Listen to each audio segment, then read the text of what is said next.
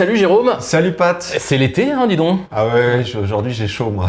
Ouais, j'ai l'impression. Moi, je suis en tenue de. Comment dirais-je Ouais. Habillé, parce que je reviens de chez euh, Volkswagen, figure-toi. Ah, très bien, très bien. Moi je reviens de la boulangerie, donc... euh, C'est exactement ça. Euh, Aujourd'hui, on va faire une table ronde, tous les deux. Ça fait quand même un petit moment qu'on n'en a pas enregistré, et c'est quand, même, euh, quand même sympa, mais on change un peu de, de format. Moi, je voulais te proposer aujourd'hui qu'on discute euh, de gestes managériaux ou de moments managériaux qu'on a pu voir, des choses connues, hein, des choses Ouais. que vous pouvez tous aller voir sur euh, YouTube ou dans les livres d'histoire Mhm. parfois. On ne s'est pas donné notre liste commune. non, 5 chacun. Voilà, 5 chacun, on va faire un peu comme les, les copains de Trash Talk qui font leur euh, top 10 all time tous les Mm. lundis matins. Nous, on va essayer de faire un top 10. Alors, je sais pas si on va les classer entre eux, ça n'a pas forcément beaucoup de sens. Mm. Et euh, on va pas, on va pas classer des managers. Qu'on va pas se demander si Steve Jobs est meilleur que euh, Kennedy, mais on va prendre des gestes managériaux. Et puis, euh, bah, ce qu'on vous invite à faire, évidemment, c'est si vous n'êtes pas d'accord avec nous, vous commentez. Et Mm. si vous avez d'autres gestes managériaux euh, dont vous avez envie de parler avec nous, on les met en commentaire. Et puis, euh, et puis on réagira euh, et on les notera parce qu'on va noter les gestes managériaux en fonction de l'utilité qu'elles ont eu pour nous.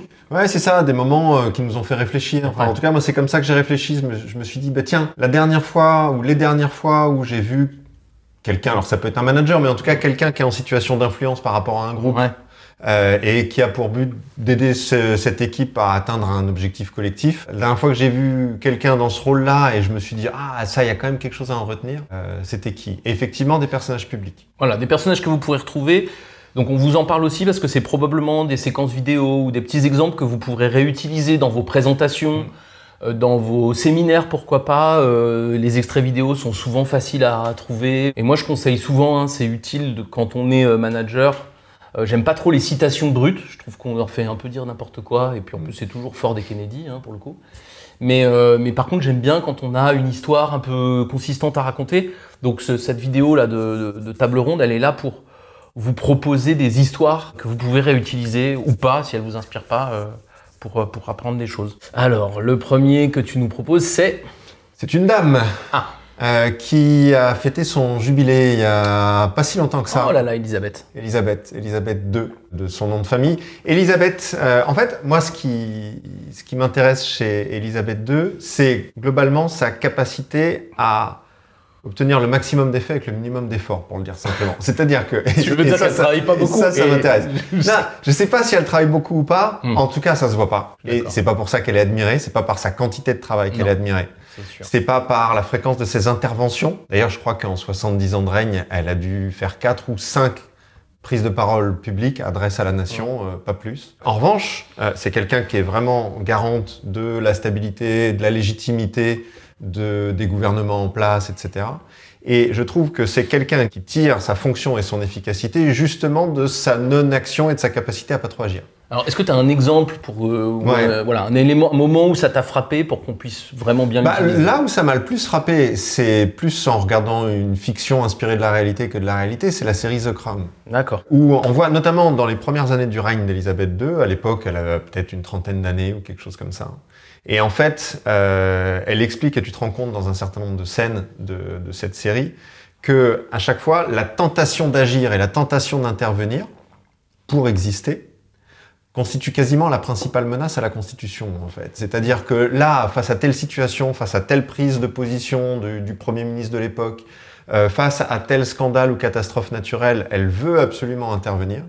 Et ses conseillers lui réussissent à l'en empêcher. Et en fait, elle réalise après que euh, ça aurait été une catastrophe qu'elle intervienne, en fait.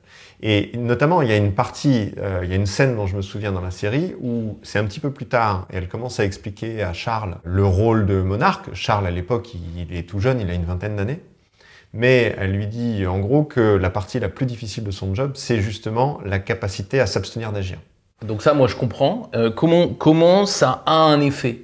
Ou en tout cas en quoi ça a un effet? Parce que ne pas agir pour ne pas avoir d'effet moi je vois bien. Ouais. Le fait qu'agir puisse avoir un effet négatif, je peux comprendre aussi. Ouais. Mais là, ce qu'on a envie de comprendre, c'est en quoi ne pas agir peut avoir un effet. Je pense à ça parce que derrière, évidemment, on va se dire ouais, mais alors un manager, il y a des moments où vous devez pas agir, mais pour espérer quel effet. Ouais. Donc, qu'est-ce que tu, comment tu nous guiderais là-dessus?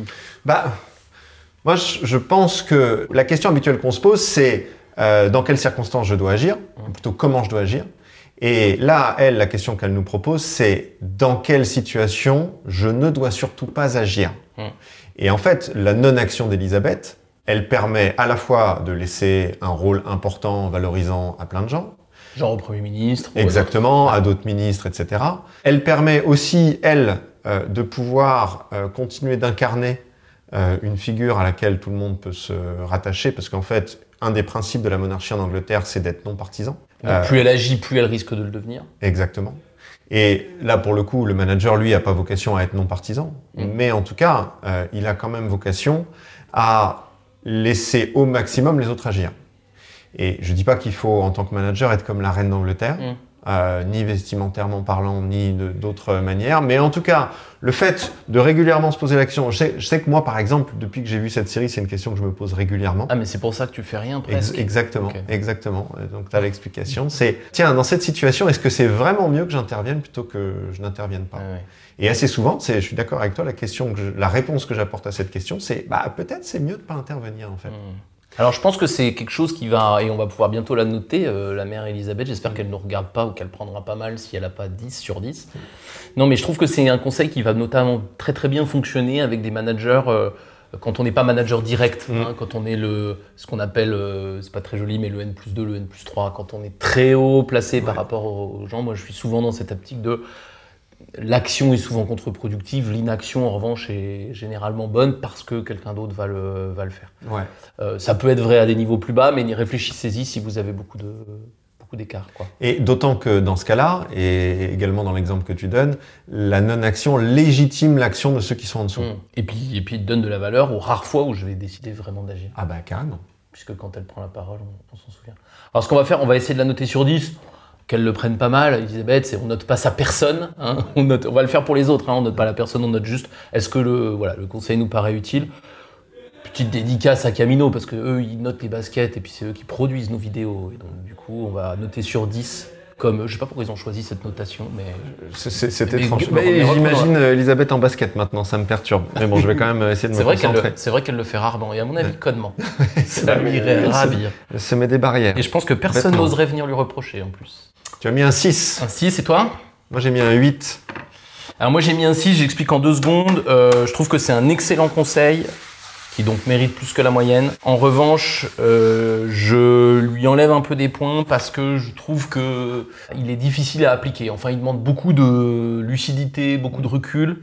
Et je crains que peut-être que les gens qui nous regardent se disent ouais mais ne vont pas oser. Je trouve que c'est un ouais, une très très Ouais. bonne pratique, très difficile à appliquer. Donc je, je baisse un peu la note pour ça, Mm. pas pour son utilité, mais pour sa difficulté d'application. Moi j'ai mis 8, qui est une note bien meilleure. D'une part parce que je suis très autocomplaisant en règle générale. Avec dire, tes je- propres idées, ouais, avec voilà. mes pro- Dès que c'est mon idée, je la trouve Il y fabuleuse. aura moins 2 sur mes idées parce que c'est les miennes. Ah bah Je oui, oui, oui, évidemment.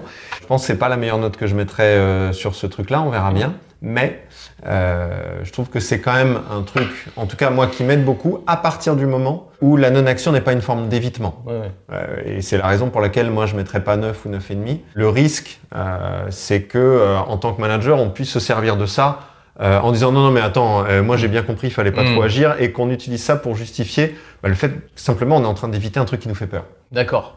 Et bah pareil, si vous voulez évidemment noter euh, ce, ce pratique de la reine Elisabeth dans les commentaires, allez-y. Est-ce que vous mettrez plus que Jérôme? Est-ce que vous mettrez moins que moi? Ou est-ce que vous mettrez un peu comme nous, entre 6 et 8 Faites-nous savoir, expliquez-nous pourquoi. Et on va passer au second. Allez, vas-y. Écoute, moi je vais prendre celui auquel tu t'attends parce que quand on a préparé cette euh, petite euh, ce petit modèle, je t'ai donné euh, quand j'ai eu mon idée, je t'ai donné le modèle de celui à qui j'avais pensé. Donc traitons-le comme ça, on passe à autre chose. Je voudrais qu'on parle de Tony Parker. Donc Tony Parker, on le connaît tous. Là, je ne veux pas parler de Tony Parker dans son ensemble, mais vous avez sûrement vu, et je pense que tu as vu, euh, la vidéo de Tony Parker à la mi-temps d'un match France-Espagne en mondial. Euh, je, je ne sais plus l'année, euh, les spécialistes euh, Mm. mettront la- l'année dans les commentaires. Il y a au moins 10 ans. Hein. Ouais, il y a au moins 10 ans. Si, si les gens de Trash Talk dont on parlait euh, au début nous regardent, mettez la note, mettez l'année s'il vous plaît dans le, dans le truc. En fait, Tony Parker est le capitaine de l'équipe de France. Il rentre au vestiaire, ils sont menés, ça se passe pas bien contre l'Espagne, l'ennemi héréditaire en basket euh, de la France. Et euh, il a une prise de parole qui doit durer quelques minutes, hein, je pense que c'est 5 minutes. Et donc oui, il a beaucoup d'énergie, mais vous imaginez un sportif de haut Mm. niveau dans un vestiaire, hein, il n'est pas tout en douceur. Pour le coup, il, Ouais. il intervient, on n'est pas chez Elisabeth. Et ce que je trouve assez frappant, c'est pas sa colère, c'est le contenu de son message.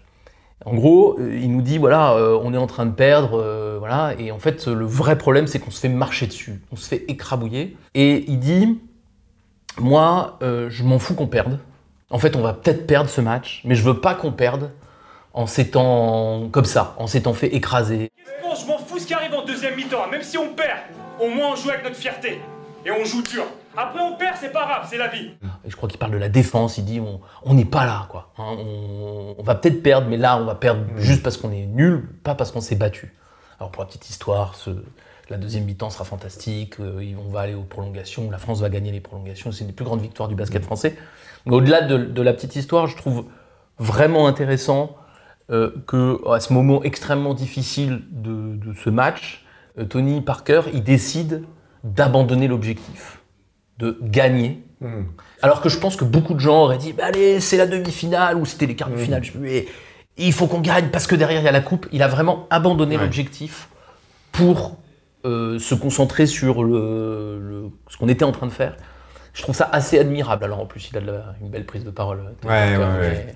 Et en plus, ouais, c'est vraiment ça, quoi. J'en ai rien à foutre de perdre, mais pas comme ça, quoi. Et je trouve qu'il y a quelque chose de très puissant et hum, on oublie trop, on est trop obsédé, moi je trouve, dans les entreprises par l'objectif tout le temps.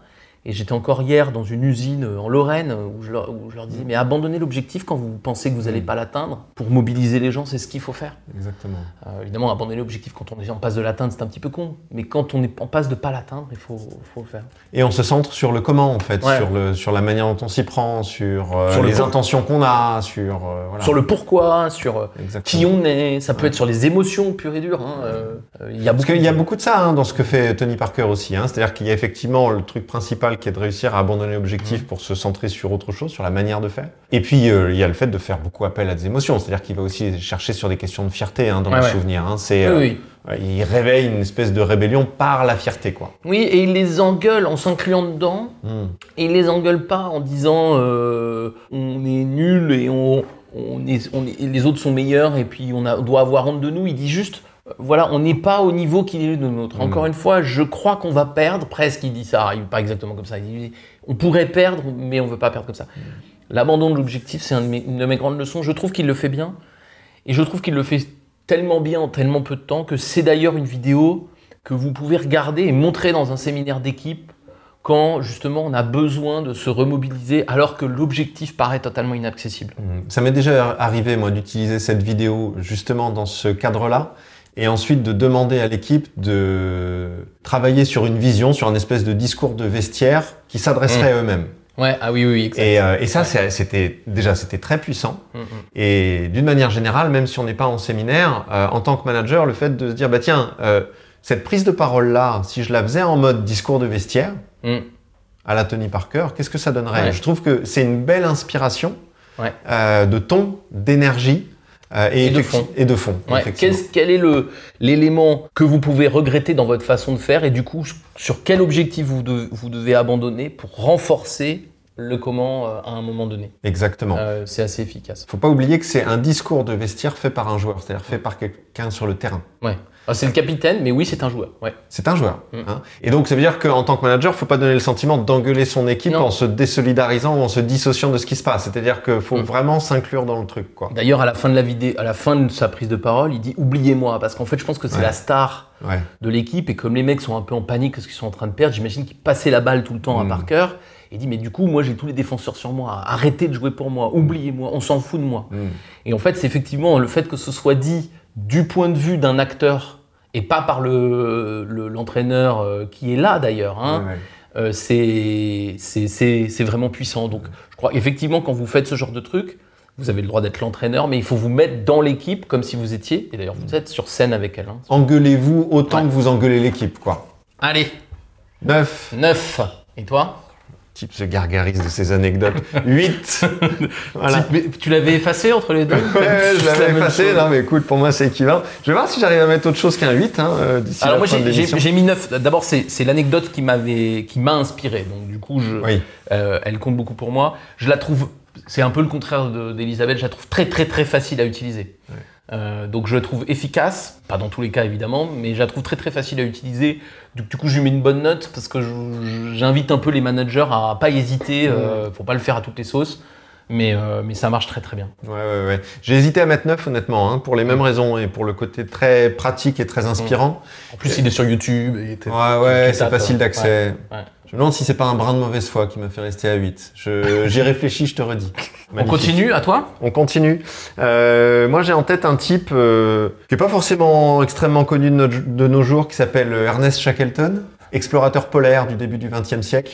Le type- 1914, ça a ouais, son c'est ça. importance. Ouais, ouais, ouais. Le type, se, donc anglais, euh, en tout cas britannique, se met en tête d'aller traverser le, pôle- le pôle sud avec euh, 40 bons hommes En 1914 au début de la Ouais, Première Guerre mondiale. Sans le Gore-Tex, sans le truc et sans le pays qui peut t'aider, quoi. Et avec euh, à une époque où les gens sont occupés à autre chose que Ouais. de te sauver, quoi. Ouais, Hein, exactement. euh, donc ça, c'est un détail qui a son importance, puisque pour la petite histoire, ils vont rester coincés euh, près de deux ans, euh, pris par les glaces, et puis ensuite, voilà, ils vont mettre près de deux ans à s'en sortir tous vivants. Donc, il est souvent cité dans les leaders un peu, un peu inspirants. Moi, c'est un moment particulier de, l'histoire de l'endurance. Donc, l'endurance, c'est le bateau. Euh, qui les a emmenés au début euh, et qui s'est retrouvé pris et complètement écrasé par les glaces. Et donc, Mhm. finalement, ils, ils se sont débrouillés beaucoup plus sans le bateau qu'avec le bateau. Mais en tout cas, au début de son, de son épopée, il faut qu'il constitue son équipe. Et il n'a pas d'équipe à disposition. Donc, il a 40 bons hommes à recruter. Euh, alors, il y, a, il y a des histoires qui racontent comment il a passé une petite annonce très inspirante, etc. Mais moi, c'est pas là-dessus que je voudrais m'arrêter. C'est plutôt sur la manière dont il a mené ses, ses- ses entretiens d'embauche, on pourrait dire, même si je pense pas qu'il appelait ça comme ça. En fait, euh, dans la biographie qui lui est consacrée et qui s'appelle L'endurance, euh, l'auteur explique la manière dont il s'y prend. Il dit, en fait, voilà, voilà comment ça se passe. Le gars, donc euh, Shackleton, euh, n'a jamais consacré plus de 5 minutes à un entretien. Mhm. Et en fait, il fait le choix de ne recruter euh, les personnes qui vont l'accompagner dans les situations les plus périlleuses qu'on puisse imaginer, euh, uniquement sur une question de, de, de, de feeling et de qualité relationnelle. Et donc, en gros, il pose deux, trois questions au gars. Euh, ça passe, ça passe pas, il dit non, ou alors il dit oui. Et à partir du moment où il a dit oui, ensuite il s'interroge sur euh, qu'est-ce que la personne va faire, qu'est-ce qu'elle doit apprendre, etc. Le fait de recruter uniquement sur ce critère-là, ça veut dire qu'il y a plein de critères sur lesquels il ne recrute pas. Par exemple, il recrute absolument pas sur la compétence. Il a recruté un météorologue qui n'avait jamais fait de météorologie de sa vie. Se dit, bon, c'est pas grave, il apprendra, il a un cerveau, quoi. Même chose euh, euh, avec euh, le cuistot, même chose avec euh, un certain nombre de fonctions qui sont quand même des fonctions clés dans ce genre de, dans ce genre d'aventure. Et en fait, le pari qu'il faisait, c'est de se dire, bah, ce qui va faire qu'on va s'en sortir vivant ou pas, c'est la solidarité, c'est la capacité à se faire confiance et c'est le plaisir qu'on va avoir à, à- à passer du temps ensemble. Ouais. Donc, euh, alors après, évidemment, euh, c'est certainement euh, euh, donner trop d'importance à un critère et j'invite certainement pas à avoir des recrutements aussi monocritères que celui-là. Mais en tout cas, ce que je trouve assez inspirant là-dedans, c'est un, la capacité à se baser quand même un tout petit peu sur son intuition et à l'assumer. Mhm. Voilà, c'est pas tant que ça euh, réductible à euh, des ratios, euh, des barèmes et des notes, euh, le recrutement. Euh, et, euh, et dans l'intuition, il y a notamment le plaisir qu'on a ressenti dans ce moment-là, euh, qui doit pas être un critère qui soit si sous-évalué que ça. Ouais, je suis d'accord euh, avec toi. Alors, euh, on va pas noter Shackleton dans son ensemble. Si on note Shackleton dans son ensemble, c'est 10 hein, tout de suite. Hein, Euh, sauver l'intégralité de son, son équipage deux ans dans l'Antarctique en 1914, c'est une performance extraordinaire et c'est une performance de management extraordinaire. Je vous invite à lire n'importe quel livre sur cette histoire, elle est fabuleuse. Euh, je, trouve vraiment euh, intéressant de mettre ça en perspective. C'est-à-dire, je pense que son critère il est excessif, mais l'histoire qui leur, va leur faire mener est vraiment excessive. Et je trouve que c'est quand même, on, sous-estime beaucoup ça. C'est-à-dire qu'il faut vraiment regarder les conditions dans lesquelles on réalise Mm. euh, l'aventure euh, pour, pour vérifier quelle est la dose de, de- de comportement. Il y a quelques minutes, on discutait de, de- de l'implantation d'une usine et on se posait la question de tiens, co- comment ça se passe de, de recruter des gens dans des, dans des univers qui, euh, a priori, sont pas des univers ouvriers ou opérateurs, ou etc. etc. Moi, je disais euh, notamment, ben, attention, parce que c'est pas parce que tu aimes le produit ou que tu as la compétence que tu vas supporter le, le- le travail en usine. Hmm. Le travail en usine, il est dur, il, a des, il est dur en soi. Et même si j'adore ce que je fabrique, je peux être très très, euh, très très touché par ce que je fais et je peux le trouver ça hyper dur ou au contraire, ça va pouvoir mettre en place des choses euh, qui me plaisent ou qui me conviennent. Hmm. Et donc ça, je suis assez d'accord en revanche sur l'idée de dire euh, ne prenez pas, c'est pour ça que le CV c'est un vrai problème, c'est ne prenez pas une liste de compétences pour remplir un poste. Euh, Dites-vous que ça va se faire dans un contexte, notamment relationnel, mais pas que. Exactement. Mais là, en l'occurrence, c'était ça, c'était promiscuité, c'était isolement, et pour ça qu'il faut prendre en compte le contexte. Et j'ai un copain là qui, qui travaille chez, chez NJ qui avait visité un, un grand, euh, un grand hangar euh, réfrigéré parce qu'ils font la, la climatisation, parce que c'est un hangar où on garde des glaces Ouais. qu'on mange l'été. Donc il fait moins 20. Et donc tu as des gens qui bossent par moins 20 là-dedans. Euh, moi, je crois qu'il ne faut pas regarder s'ils sont capables d'être caristes ou s'ils sont capables de faire le job. Je pense qu'il faut regarder qu'est-ce qu'ils ont en eux pour supporter ce genre de conditions de travail. Et il n'y a pas le choix. hein. Exactement, Les glaces ouais. vont avoir un problème. Donc je trouve que ouais, non, c'est, ça, ça- nous donne envie d'aller voir le contexte et de voir nos critères. Top. On note pas Shackleton en Non. entier. J'ai mis 8, mesdames et messieurs. ouais. 7, ok. J'ai mis 7. Encore une fois, j'aurais mis Shackleton en entier, j'aurais mis 10. Mm. Je pense que c'est un excellent réflexe. Il est contextuel, mais je trouve que c'est vraiment, en tout cas, une question qu'il faut toujours se poser. Très bon exemple à utiliser dans certains cas, mais Mm. très très bon exemple. Et moi j'ai mis 8, qui est euh, une bonne Qui est note. ta note, quoi. Ouais, qui est ma note. Et notamment parce que je trouve que ça illustre un autre truc euh, qui est important à mes yeux, c'est que le recrutement ne se fait pas uniquement lors du recrutement. Et je trouve que Mm. euh, le défaut que je vois dans le recrutement, c'est le fait de chercher la perle rare en considérant qu'à partir du moment où on, où on l'a, ça ira. Et que si ça marche pas, c'est qu'on ne l'avait pas. Et on sous-estime vachement euh, la contribution de l'ensemble de l'équipe et, et- et- et on n'en fait pas suffisamment un, un sujet euh, relationnel. Quoi. Alors, pour continuer, moi, je vous propose un acteur belge, Ah, Benoît Poulvorde. J'ai un acteur, hein, c'est pas un de ses personnages. Mm. Euh, Benoît Poulvorde, il fait une émission de télé, vous retrouverez ça sur YouTube, dans lequel il raconte à sa manière donc euh, magistrale, hein, c'est irrésistible Benoît Mhm. Poulvorde, euh, la différence entre le cinéma, le cinéma belge et le cinéma français. bagnole dans le cadre, tout le monde va commencer à hurler. Donc la première assistance m'a gueulé. Putain, il y a... non, le réalisateur gueule d'abord. Le réalisateur va dire Putain, il y, a une ca- il y a une bagnole dans le cadre Ça arrive au premier assistant. En gros, il dit, dans le cinéma français, euh, s'il y a une voiture dans le champ, euh, le réalisateur dit à l'assistant réalisateur bouge cette bagnole. Et puis euh, il explique tout le cascading. T'imagines Poulvord faire ça. Et donc il y a 10 personnes qui sont dans la liste, qui se font engueuler jusqu'à ce que finalement tu le stagiaire à la fin qui va finir par bouger la bagnole. Et, euh, et pour conclure son anecdote, il dit dans le cinéma belge, on n'a pas de moyens, on est voilà, et donc euh, plutôt que de savoir qui a bougé la bagnole, tu la bouges. tu la bouges.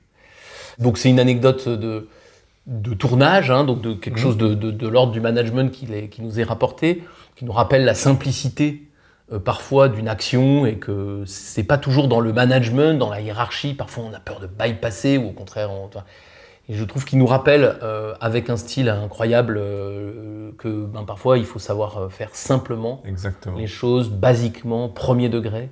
J'avais même fait une fois des cartes postales avec la photo de Poulvord euh, dans cette émission et c'était marqué, je crois que tu la, bouges la caisse Mm. ou je sais pas quoi, pour inciter les gens à se dire, plutôt que de se plaindre de tout ce que- qui se passe autour de vous et qui vous gêne, des fois, bouger la bagnole quoi.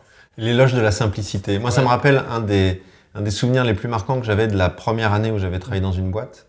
C'est il y a déjà quelques temps. Et il y avait un espèce de, de boss euh, qui, pour moi, était, euh, tu vois, le mec avait 55 balais, c'était un expert de son domaine, il manageait une grosse équipe, etc. Pour moi, c'était... Et le jour où je l'ai vu, les manches remontées, euh, en train d'aider euh, son assistante à décharger des cartons qui étaient là pour la préparation d'un séminaire ou un truc comme ça. L'effet que ça m'avait fait, parce que dans mon esprit, c'était pas possible. Quoi. Dans mon Mm. esprit, tu vois, il y avait vraiment le côté, euh, bah non, euh, il va pas mettre la main à la pâte, c'est pas son rôle. Et il y a vraiment ce, ce, ce truc-là dans ce que dit Poulvord, c'est Ok, il y a une organisation, éventuellement il y a de la hiérarchie et ça a un rôle, mais il faut aussi être capable de s'en affranchir, euh, surtout quand c'est complètement débile, quoi. Et on est juste des humains qui travaillent ensemble euh, pour un but commun, et puis voilà, quoi. Ça me fait, je rebondis encore, pardon, on vous en donne plein, mais ça vous donne des histoires à raconter. J'entendais une histoire de tournage sur le tournage de Predator. Donc Predator, l'acteur principal, c'est Arnold Schwarzenegger. À l'époque, c'est une méga star. C'est toujours une grande star, mais c'est une méga star. et tout. Et il raconte que Arnold Schwarzenegger, c'est un mec qui roule beaucoup les mécaniques, mais c'est aussi un mec très humble et très gentil. Et justement, quand euh, sur le tournage, qui est un tournage compliqué dans la jungle et tout, bah pareil, il vient prendre les caisses et il vient aider à bouger. Quand il y a un truc à faire, euh, il aide. Il s'en fout, en fait, c'est pas son job, mais il est là pour aider. En fait, cette attitude, il dit pas que tout, doit, tout le monde doit faire tout et n'importe quoi, mais cette attitude quand même de ne pas hyper cloisonner les actions, je trouve qu'elle est, Elle est vraiment utile.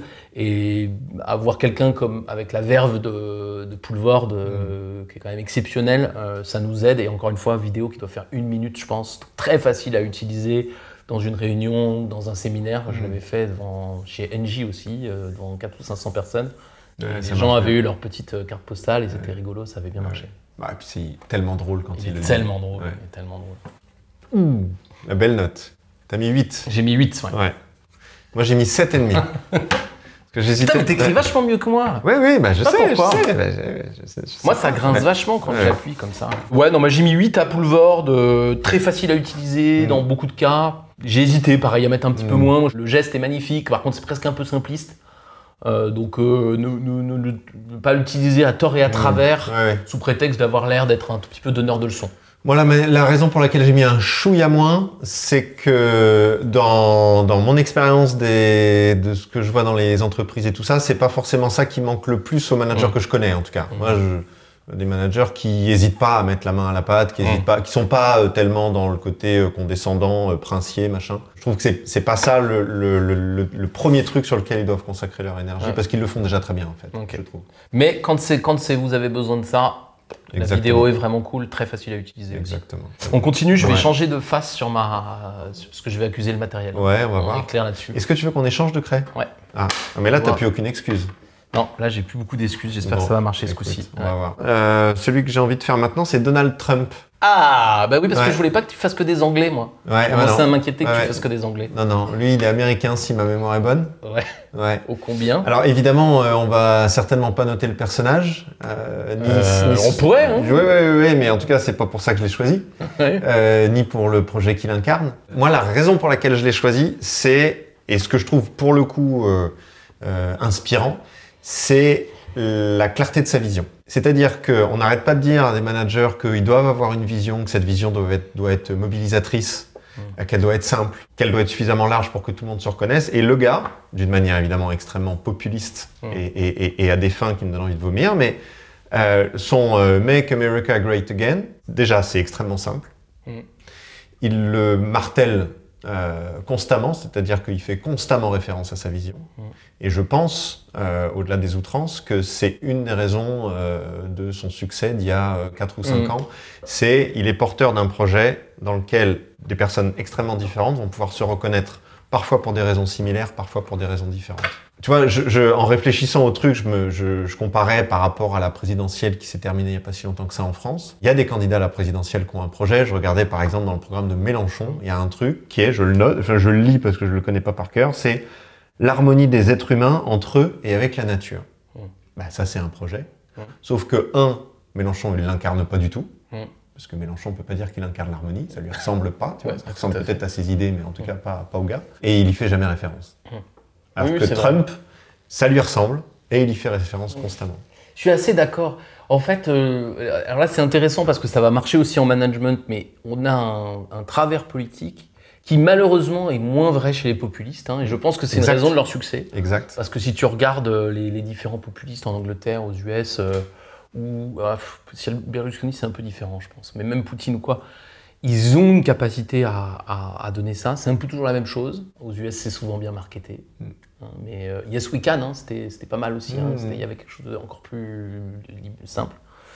Et je trouve qu'effectivement, dans la, la- la politique euh, un peu moins extrémiste, on a souvent un- cette espèce de- d'envie de, d'expliquer avec plein de détails, avec plein d'exemples, parce qu'on veut prouver que c'est très machin. Et on passe à côté de l'essentiel, c'est-à-dire qu'on passe à côté du sens général qu'il faut apporter aux choses. Mm. Je suis assez d'accord sur le fait que euh, ça doit être une quête, non pas de simplifier. C'est ça, hein, moi, la limite que j'ai avec le, Ouais, ouais, ouais. le- le- le truc, c'est qu'elle est, elle est, elle est très euh, au-delà du fond, hein, que je déteste aussi, mais euh, c'est le conseil que je donnerais pas, ce serait pas d'aller vers quelque chose de simpliste pour être simple. Quoi. Et ça me fait penser à, à- à un manager d'Hermès qu'on connaît bien, qui s'appelle Rémi, qui lui, il avait euh, l'audace nourricière. Mm. Donc euh, moins, ça peut être moins simple euh, comme ambition euh, facialement, mais il arrivait à, pareil, à faire énormément vivre le nourricier notamment. Qu'est-ce que ça veut Mm. dire quelque chose qui nous nourrit et donc avec l'audace en face? Mais je suis assez d'accord pour dire qu'au-delà du marketing, il y a vraiment un intérêt à ne pas se laisser embarquer par l'action et la micro-action et le taux de euh, le, le taux de nucléaire, le Exactement. taux de et un truc extrêmement technique. la vitesse sur autoroute, Ouais, euh, ouais. qui sont des choses qui dévalorisent en fait l'ambition. Ouais. Et, euh, et tu parles de Rémi, je le connais peu, mais ce que je comprends de ce qu'il a fait, c'est effectivement qu'il y fait référence constamment, ou en tout cas très souvent. Très souvent. Et moi, je vois la différence dans les managers qu'on accompagne entre euh, ceux qui travaillent leur vision et qui l'utilisent après, et ceux qui font l'exercice sans forcément euh, s'y référer énormément après.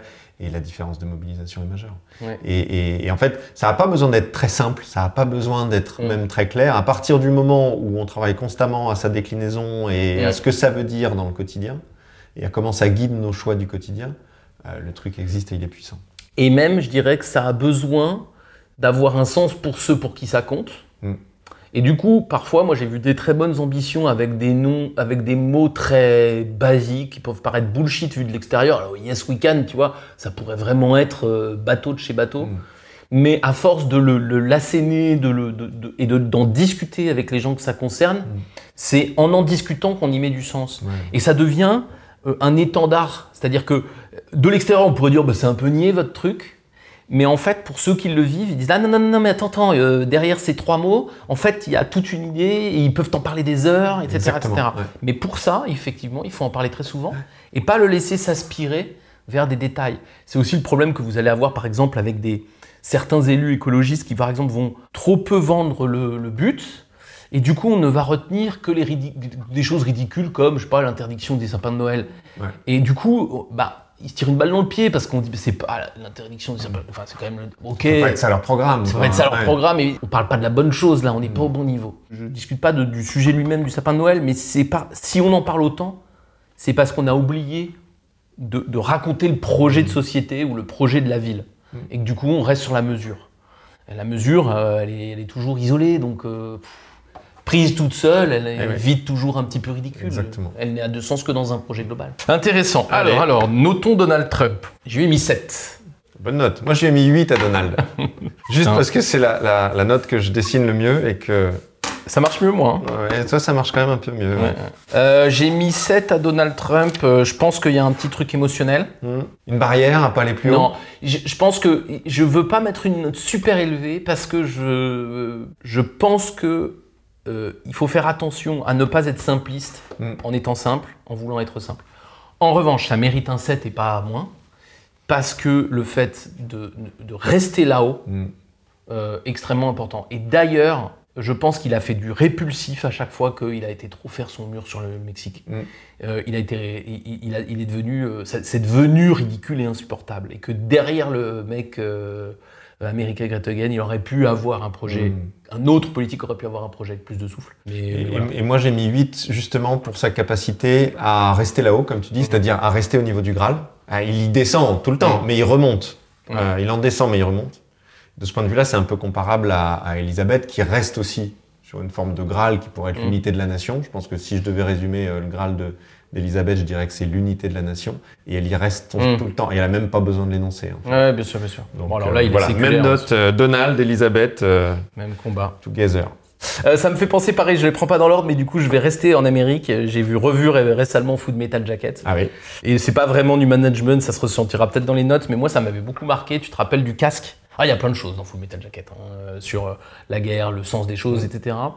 Et euh, moi j'ai toujours trouvé, été troublé par son casque. Donc le casque du, du héros, c'est un casque qui arbore en même temps Born to Kill Ouais. et Peace and Love. Ok. Et euh, moi j'ai vu le film assez jeune, et puis je l'ai revu de temps en temps, et je l'ai encore revu à chaque fois. Et euh, à chaque fois, j'ai, je trouve que c'est la merveille de ce film, c'est qu'à chaque fois, j'ai, j'étais troublé par le casque, mais d'une façon générale, que veut me dire le film? Et j'arrive pas à le trouver euh, profondément antimilitariste. J'arrive pas du tout à le trouver militariste, parce qu'il n'est pas du tout. Mais euh, je trouve qu'il y a un trouble euh, comme ça dans la façon de présenter euh, l'univers et les gens. Et moi, le rapport avec le management, c'est que je trouve qu'on a tous des casques de ce genre, c'est-à-dire avec des énormes contradictions. Contradiction, ouais. Et ce personnage, il est attachant, c'est le seul qui est attachant. Enfin, le seul, non, c'est un des personnages attachants du film. Et je trouve que c'est intéressant de, de se rappeler que c'est pas parce qu'on est contradiction, qu'on a des contradictions qu'on n'est pas attachant, c'est pas parce qu'on a des contradictions qu'on n'est pas le héros. Et c'est pas parce qu'on a, pas, qu'on a des contradictions qu'on peut pas avancer. Et euh, Born to Kill et Peace and Love, il est sur le terrain Mm. et il va se battre. Euh, je sais pas si ça lui fait du bien ou si ça lui re- il l'a en horreur, mais du coup il reste un humain. Hmm. Et, dans les, et les autres personnages, notamment Langage et Baleine, malheureusement, euh, il- n'arrive pas à, justement à faire exister euh, cette même euh, ambivalence qu'on a tous.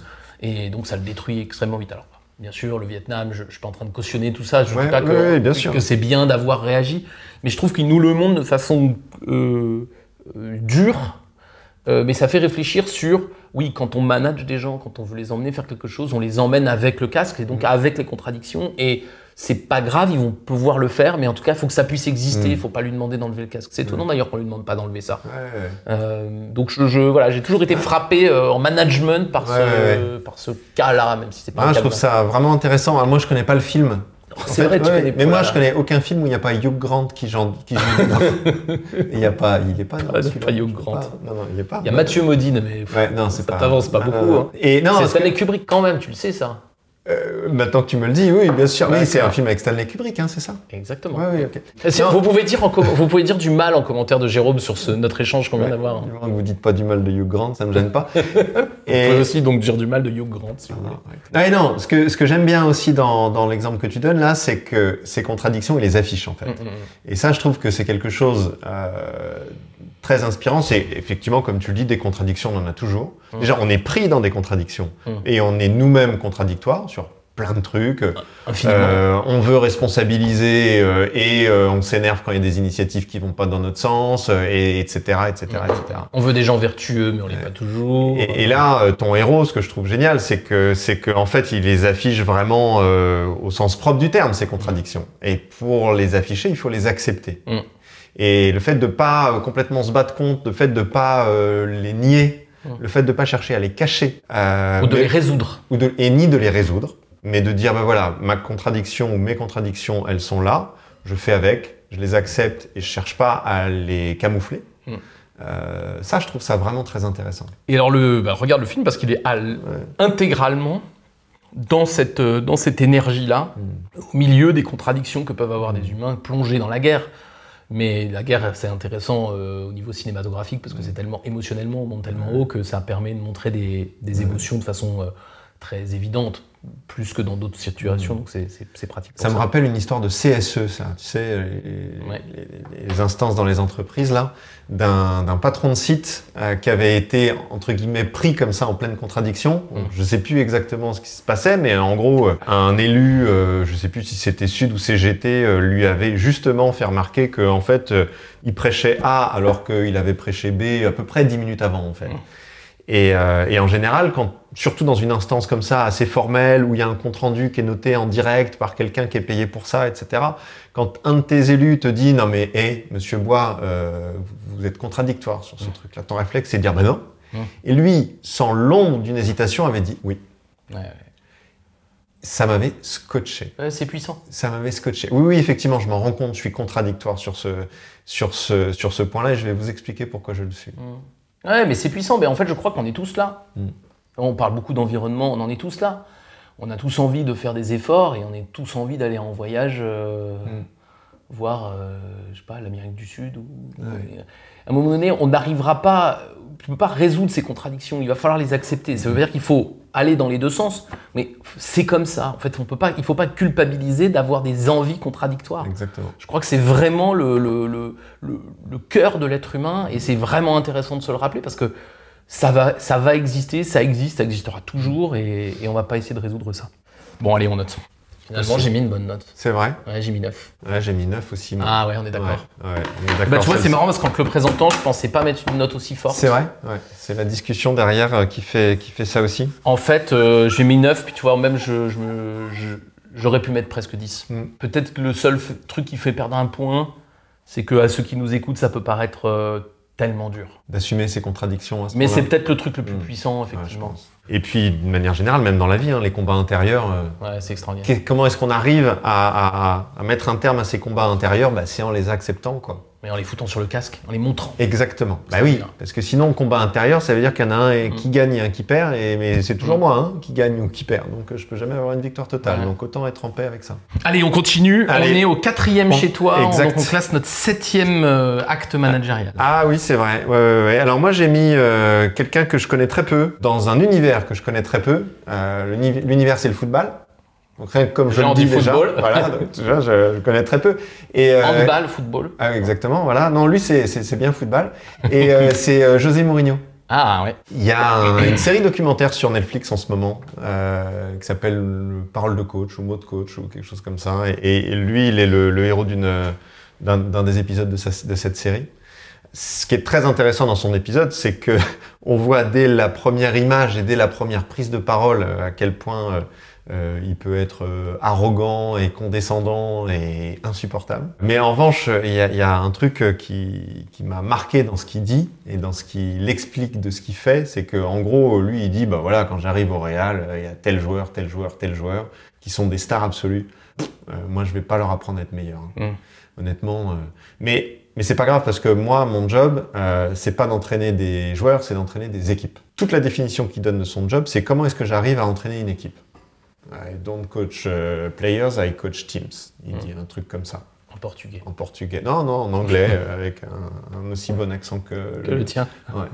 Et, et ça, je trouve ça, ça, je trouve ça intéressant. À la fois parce que effectivement, il fait assez souvent, en tout cas, il donne des exemples de choix qu'il fait qui sont des choix qui peuvent être au détriment d'individus très forts, mais au profit d'équipe.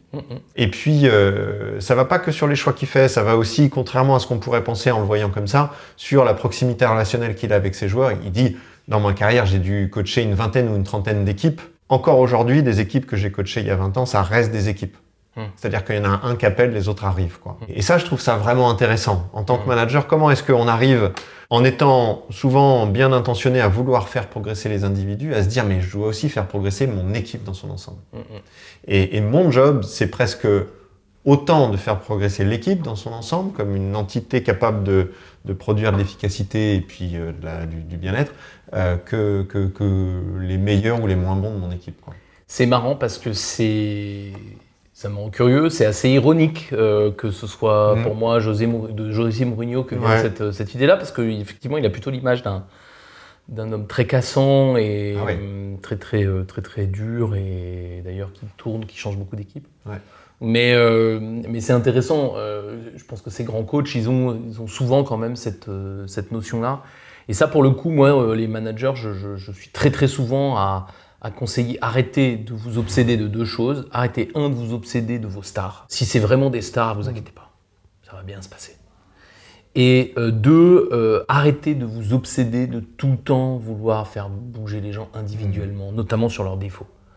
Je trouve que voilà, là où il a raison, c'est que euh, les stars c'est utile, hein, c'est très bien d'en avoir, pas qu'en foot, c'est très bien d'avoir des gens très doués, mais euh, ça va marcher surtout quand on va réussir à créer une alchimie euh, Exactement. assez forte. D'ailleurs, c'est ce qu'il dit. Hein. Il dit le, le, le meilleur joueur, sans une bonne équipe, il peut pas exprimer Ouais, ses ouais. automatismes. Mm, mm. Il peut pas exprimer son potentiel. Donc, il y a aussi, pour les grands joueurs, besoin d'une grande équipe. Ouais, ouais, c'est marrant. Et, et d'ailleurs, c'est rigolo, là. On, on est une année où c'est probablement Benzema qui va gagner le Ballon d'Or, donc il va être élu le, le meilleur joueur du monde. Euh, si c'est pas lui, il sera deuxième, hein, euh, quelque chose comme ça. Et ce qui est intéressant, c'est que moi non plus, je suis pas un expert en football, mais, euh, mais moi, ce que j'ai compris de Benzema, c'est que c'était aussi justement un- un- une star dont la particularité était de beaucoup jouer en équipe, de beaucoup aller défendre, de Mm. beaucoup, euh, beaucoup bouger, etc. Et je pense que c'est ça qui fait qu'il arrive à être une si grande star à 35 ans et Mm. plus fort que plein- bien d'autres, c'est qu'il y a probablement ce, cette- ce souci de l'équipe avant le souci de la pure performance Mm. personnelle, même si ces performances personnelles sont hallucinantes. Mais je trouve qu'il y a un- justement peut-être qu'elles sont hallucinantes parce que l'équipe euh, lui renvoie cette générosité qu'il a. Mm. Ça doit jouer quoi. Ouais, ouais. Allez, on note euh, José Mourinho. J'ai mis 7. Ouais, pourquoi? Je vais te dire après. J'ai mis 7 aussi. Et ben voilà, on est d'accord. Moi j'ai mis 7 parce que euh, je suis totalement d'accord avec l'idée, je la respecte profondément. À ce stade, je peux la trouver théorique. Mhm. Et je peux me poser des questions sur euh, concrètement comment je vais le développer. ça. Alors tu me diras, ça aurait pu être le cas de Born to Kill et Peace and Love, mais je trouve moins en fait. En réalité, Mm. je trouve qu'il y a quelque chose de plus, plus évident. Mm. Donc là, moi, il me semble que c'est une base de réflexion, euh, mais pas un geste en soi. Euh, Exactement. Ouais. Moi j'ai mis 7 aussi, ce qui est une note un peu plus basse que ce que j'ai eu l'habitude de mettre jusqu'à présent, justement. Et puis aussi parce qu'on est tributaire de la déclaration du gars. Ouais. Et qu'en réalité on sait pas exactement. Moi ce qui m'a inspiré c'est plus ce qu'il a dit que ce que je l'ai vu faire en réalité. Et donc je sais pas exactement comment Ouais. il s'y prend. Euh, en revanche, je mets pas euh, 5 ou 6 parce que j'en retiens quand même une idée. ouais, C'est que quand on entend parler à tout bout de champ de manager coach, vous devez être des coachs, etc. Ce qui est intéressant euh, comme transposition, c'est que être coach, c'est pas uniquement être coach d'individu, mais que vous pouvez aussi être manager coach pour votre équipe en tant Mhm. qu'entité, en tant que système. Ouais, ouais. Et ça, a, je trouve ça intéressant. il y a peut-être Onesta qui dit des choses dans le même genre. Mm. Moi, je vous conseille d'aller voir Onesta sur Ouais. ce sujet-là. Je crois qu'il a- il s'est beaucoup exprimé au moment où l'équipe de France de handball Exact. et de gagner tout, absolument tout. Il avait un peu ce discours de dire, euh, enfin, c'est pas les, les stars font ce qu'elles veulent. Moi, ce que je veux, c'est que l'équipe fonctionne. Quoi. Pour mon avant-dernier manager, je vais te parler d'un d'un héros de roman qui s'appelle Harry Bosch. Je pense en avoir déjà parlé avec toi. Je ne sais pas si tu t'en souviens. Harry Bosch, c'est un enquêteur de police, héros des, des livres de Michael Connelly. Enfin, il a plusieurs héros, mais c'est son principal héros. Euh, moi, c'est un des livres que j'ai lu très tôt. Moi, je lis beaucoup de, de- de- de policiers euh, dark qui se passent dans les bas-fonds des grandes villes. En l'occurrence, là, c'est Los Angeles, mais peu importe.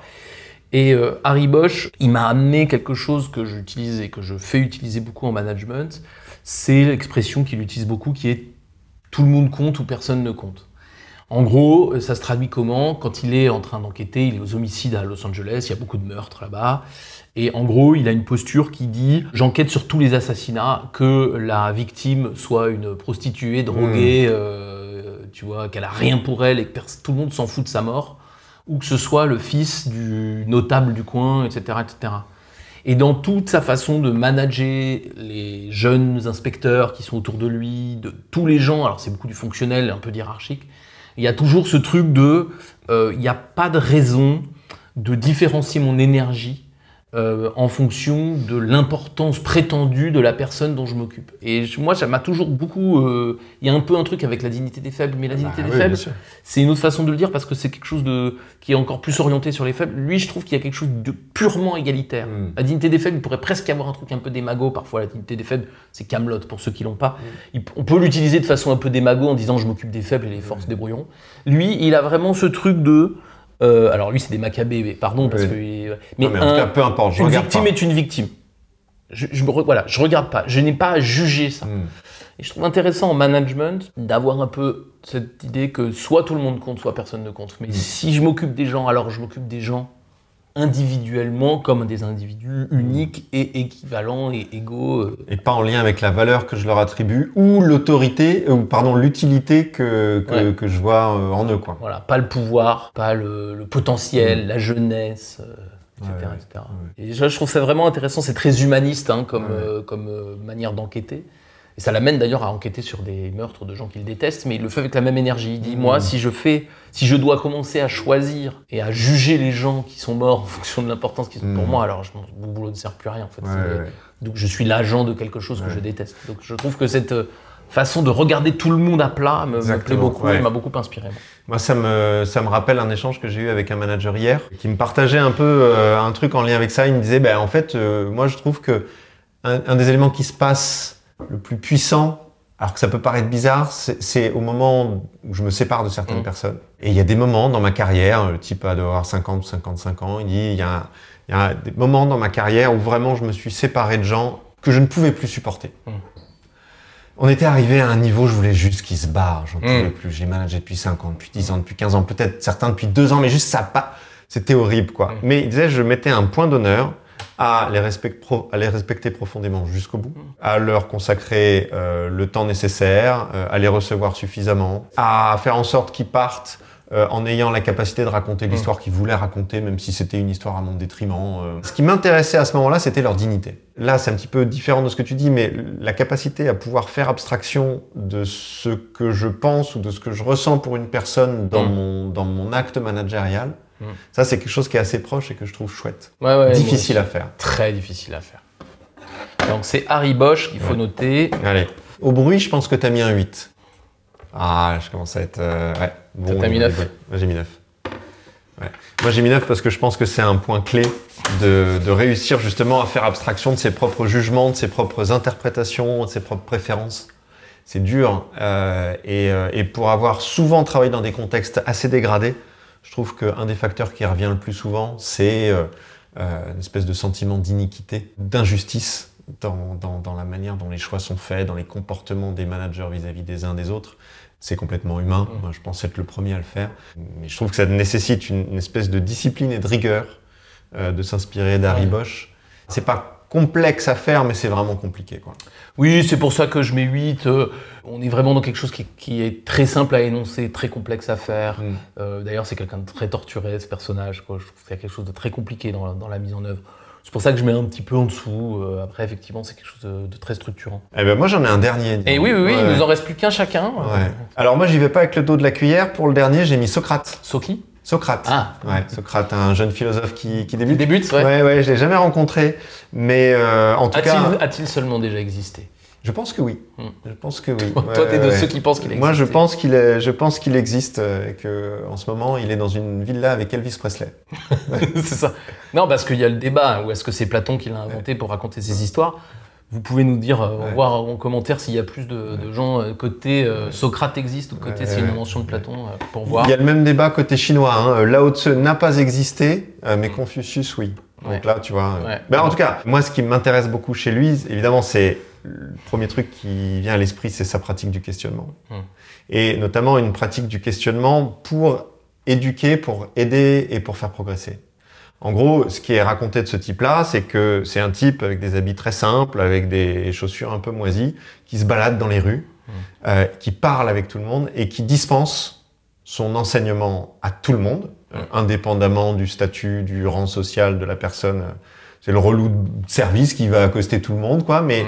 euh, il le fait en un truc qui lui est très spécifique, c'est-à-dire qu'il offre des questions. Donc évidemment, il est le père de la maïotique, euh, tout ça. Mais Évidemment.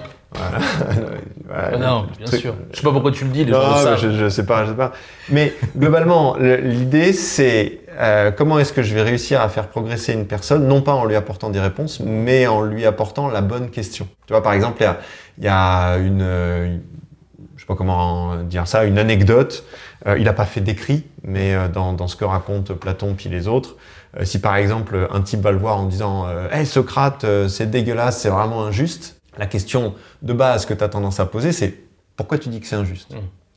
Et donc, tu invites la personne à, euh, Déballer son à, truc. à déballer son truc. Et lui, dans son questionnement qui vise à faire réfléchir, c'est-à-dire à Mm. prendre du recul sur ta manière de penser et euh, du coup à penser sur, euh, sur ta pensée, la question qu'il pose, c'est sur quelles hypothèses tu te bases pour dire que c'est injuste? Ce qui est évidemment plus compliqué, mais ce qui permet aussi à la personne d'explorer des chemins de pensée qu'il n'aurait pas exploré tout seul. Et ça, je trouve, c'est ça, moi, qui m'inspire Mhm. là-dedans. C'est comment, en tant que manager, on peut aider les gens qu'on accompagne qu'on cherche à faire progresser, à explorer des chemins de pensée qu'ils n'auraient pas explorés tout seuls. Et à faire en sorte que les questions qu'on leur pose euh, soient des questions qui leur fassent faire des pas de côté. Tu vois, le genre de moment où on se dit Ah putain, mais c'est une bonne question, ça. J'ai effectivement moi une expérience de ça euh, qui est très concrète, je pense que les, les managers l'ont vécu. Des moments de co-construction où vous demandez à votre équipe euh, est-ce que quel est votre avis ou vous leur demandez de réagir, etc. Et soit ils le font pas, soit vous êtes extrêmement déçu des réponses. Mm. Et moi je dis souvent, euh, c'est souvent parce que la question n'amenait pas à réfléchir. Euh, et c'est vrai que c'est un vrai travail, un vrai effort, mais alors ça paye énormément de passer un temps pour euh, concevoir ou pour écrire des questions utiles. Et elles n'ont pas forcément besoin d'être co- complexes. Je, je prends un exemple tout bête. Euh, par exemple, je, je- vous présentez un projet de, réorganisation, etc. Vous allez avoir tendance à poser naturellement une question du genre qu'est-ce que vous en pensez? Quelles sont vos réactions? Euh, Voire même, si c'est un tout petit peu plus évolué, qu'est-ce que vous aimez, qu'est-ce que vous aimez pas? C'est un peu mieux déjà. Mais par exemple, on pense rarement à poser la question quels sont les éléments qu'il faut mettre en place pour faire réussir telle, telle, telle partie de la réorganisation? En fait, cette question-là, euh, elle est riche. Je ne dis pas qu'il ne faut pas mettre les autres, parce que les autres, elles vont chercher une émotion, et puis parfois, il faut l'évacuer. Mais euh, pensez à mettre des questions, pas forcément compliquées, mais qui obligent à réfléchir pour répondre. qui sont pas des pures questions émotionnelles. Mm. Sinon, vous risquez d'être déçu par les réponses. Attends, j'ai envie de faire une citation. Oula. Ouais. De. Socrate lui-même. Non, même pas de Socrate. Non, non, en général, on cite pas que Ford, et on cite Einstein aussi. Ah oui, c'est vrai. Ouais. Et il paraît que le gars a dit un truc du genre. Einstein Ouais. Ah oui. Il paraît qu'il a dit un truc du genre si j'avais une heure pour résoudre un problème dont ma vie dépendait, Mm. je passerais les 55 premières minutes à bien formuler la question. Mm. Et alors, les 5 dernières minutes me suffiraient à trouver la réponse. Mais tu vois, il y a un truc un peu comme ça ouais. dans ce que tu dis de ne négligez pas la formulation de vos questions. Ah oui, Et euh, c'est quand même un sacré bout du chemin que vous avez accompli quand vous, quand vous faites ça. Et on va trop vite. On passe tellement de temps à faire des présentations pour expliquer tout et trop peu de temps à se demander mais on va poser quoi comme question Exactement. Et moi je pense que préparer une réunion c'est préparer des questions. Ouais. Je, je suis tout à fait d'accord avec ça. Ouh J'ai mis 10. Ouais. Et toi? J'ai entendu au bruit, hein, j'ai vu, oh, il y a beaucoup de traits là. Ouais, Vas-y, vas-y, t'as mis Moi, j'ai mis 9. J'ai mis neuf. Moi, J'ai mis 9. Ouais, ouais, ça me semble, euh, ça me semble fondamental. Il faut qu'on faut qu'on pose de, de meilleures questions et, et qu'on considère en tant que manager que notre job est, est aussi euh, de les poser. Quoi. Moi j'ai mis 10 pas parce que je pense que la solution est meilleure en soi, mais c'est parce que je me suis aperçu avant de noter que j'avais souvent dit euh, les précédentes fois je- j'enlève des points parce que c'est très difficile à faire. Mm. Ça, c'est très facile à faire. Ça n'est que du, c'est que du, du temps. Enfin, il faut juste mettre son cerveau dessus. Si vous mettez votre cerveau dessus, vous allez y arriver. Il n'y a pas d'excuse. On arrivera toujours à poser des bonnes questions. On passe beaucoup trop de temps à chercher à répondre à des questions qu'on n'a pas posées. Et donc, passer du temps à faire ça, c'est pas plus important que ce qu'on a dit sur euh, les, les contradictions. C'est pas Mm. plus important que ce qu'on a dit avec José Mourinho. Par contre, c'est beaucoup plus facile à faire. Mm. Et donc, euh, je- je- allez-y. Il y a quelque chose qui t'a empêché de mettre 10 Est-ce qu'il y a quelque chose qui m'a empêché de mettre 10 euh, ma, ma- mon, mon doute dans l'existence de la perfection absolue? Ouais, ça, ça m'étonne pas. Ouais. Je pense que ça étonne. Il n'y a pas que moi que ça n'étonne pas dans cette salle. Je, Je peux me sais pas comment interpréter ce message, mais en tout cas, moi j'ai terminé. Écoute, euh, c'est rigolo parce que tu as terminé par la Grèce antique Mhm. et moi je vais terminer par l'Asie. Et euh, étonnamment, on a un peu parlé d'Asie alors qu'on est tous les deux intéressés, Mm. passionnés et très curieux de ce qui se passe en Asie. J'ai pris une référence euh, contemporaine mais qui explique des choses euh, ancestrales. Donc je vous propose euh, un élément du film Les Trois Royaumes de John Woo. Le film Les Trois Royaumes de John Woo est une adaptation, pour ceux qui ne le savent pas, d'un grand roman hein, qui est un peu le, les Chevaliers de la Table Ronde Mm. euh, chinois, c'est les, Trois Royaumes. hein. C'est un peu, la- c'est un peu du même, euh, Ouais. du même acabit. hein. Avec la même place dans la, la même culture. place dans la, dans la culture, c'est un peu le même genre.